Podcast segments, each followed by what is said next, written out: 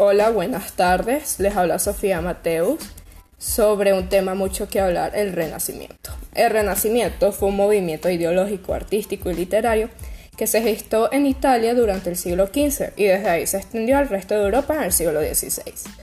La palabra renacimiento se refiere al segundo nacimiento, que en este caso consistió en una revaloración de la cultura grecolatina a partir de ese principio, el Renacimiento significó una auténtica revolución que abarcó todos los órdenes de la vida. Eh, dentro de ello, o lo que cabe, vendría siendo como lo político, lo económico, lo religioso y lo cultural.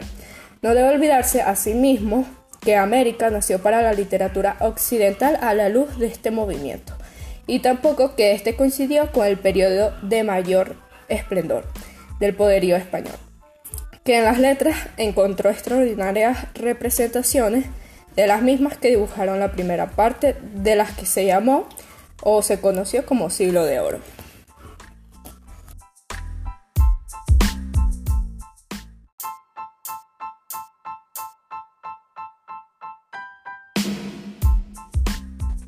Continuando con el tema de los géneros de la literatura del Renacimiento, los que más destacan son la lírica renacentista, el gran género del Renacimiento fue la lírica, sobre la base de la obra precursora de Francesco Petrarca. El soneto que él cultivará se expandió por toda Europa. La lírica española alcanzó en esta etapa alturas extraordinarias, no solo en las letras de Garcilaso de la Vega, sino también en la, en la vertiente mística. Otro de los géneros literarios del Renacimiento es la narrativa renacentista. En el Renacimiento se consolidó la prosa de ficción que dio lugar en España a la novela, la moderna con El Lazarillo de Tormes, de autor anónimo y sobre todo con El Quijote de Cervantes. También se dice que hubo mucho interés por temas épicos y legendarios como en el Orlando Furioso, de Ludovico Ariosto. Aparecieron asimismo textos épicos de carácter religioso como la de Jerusalén Libertada de Torcuato Tasso, italiano como Ariosto. En Portugal, Luis de Camões escribió el poema de carácter culto, Os Luciadas, pero el Renacimiento es también el momento del surgimiento de un tipo de cuento urbano y burgués a la luz de la influencia del italiano Boccaccio. Y otro de los más importantes de los géneros literarios del Renacimiento está el teatro renacentista. El teatro más importante del Renacimiento es sin duda llamado el teatro isabelino. Eh, este surgió en Inglaterra hacia fines del siglo XVI durante el reinado de Isabel. Buscaba despertar fuertes emociones en el espectador, recurriendo a temas extraídos de la antigüedad clásica, pero también de la vida cotidiana y del pasado medieval.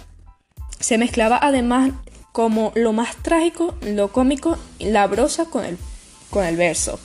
William Shakespeare fue en su máximo representante en España con Lope de Vega. En la lírica renacentista también se puede encontrar uno de estos autores como Garcilaso de la Vega. Eh, Garcilaso fue el gran renovador de la poesía castellana en el Renacimiento. Hombre de letras y de armas, se sabe que era puesto inteligente y encantador, que dominaba el griego y el latín, además del francés y el italiano. O sea, hablaba bastante, pues, diferentes idiomas. Nació en el Toledo del año 1501, al interior de una familia noble.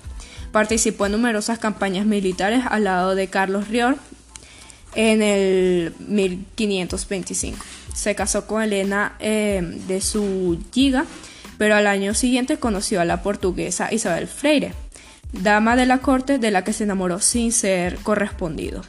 La muerte prematura de esta mujer causó en el poeta gran dolor. Es la Elisa de su poesía. Garcilaso murió en 1536 a consecuencia de las heridas sufridas en el asalto a una fortaleza al sur de Francia, cuando tenía 35 años. Ok, en los representantes de la narrativa española renacentista podemos encontrar a, a, Miguel de Cervantes, o conocido mejor como uno de los escritores más universales españoles. Sin duda, Miguel de Cervantes, en su obra maestra El Quijote, sintetiza y trasciende los modelos narrativos existentes hasta esto y abre nuevos rumbos a la novela moderna.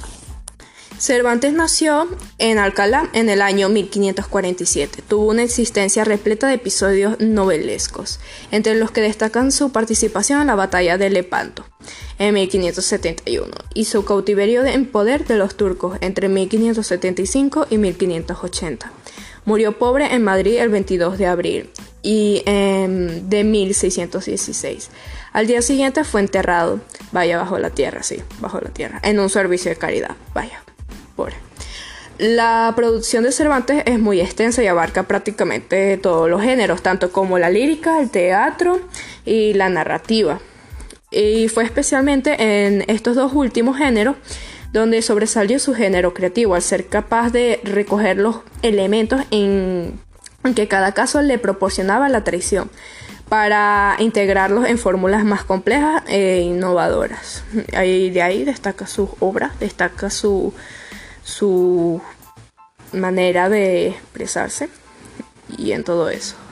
En los representantes del teatro renacentista podemos encontrar obviamente a William Shakespeare en 1564 en Stanford Open Album en Inglaterra. Nació él a los 20 años se mudó a Londres, donde se inició como actor y luego como escritor de obras de teatro. Su labor como dramaturgo lo enriqueció rápidamente y lo hizo famoso y reconocido entre sus contemporáneos. Cuando tenía 48 años abandonó la actividad artística y se retiró definitivamente a su ciudad natal, donde murió en 1616, el mismo año que Cervantes, el anterior.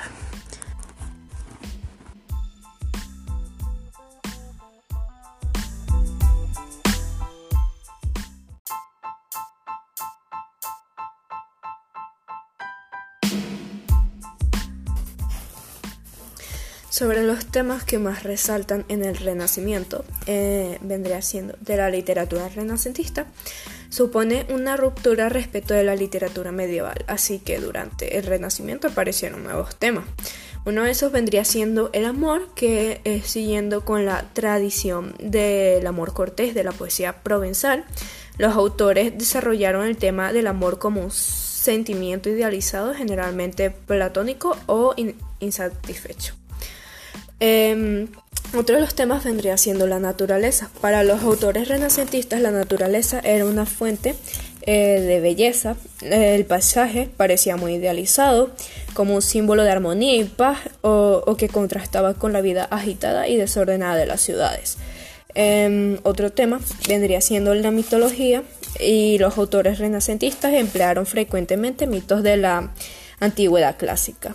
Algunas veces fueron temas centrales de sus obras y otras como símbolos para expresar diversos eh, motivos y sentimientos. Y la última, el último tema vendría siendo la llamada al goce de la vida, el amor a los placeres de la vida y la pena de abandonar este mundo dichoso. Llevaron a los escritores a exaltar el goce y el aprovechamiento de todo a lo que es brindada el presente. Muchas gracias, espero que les haya gustado el podcast. Em, aquí concluyo.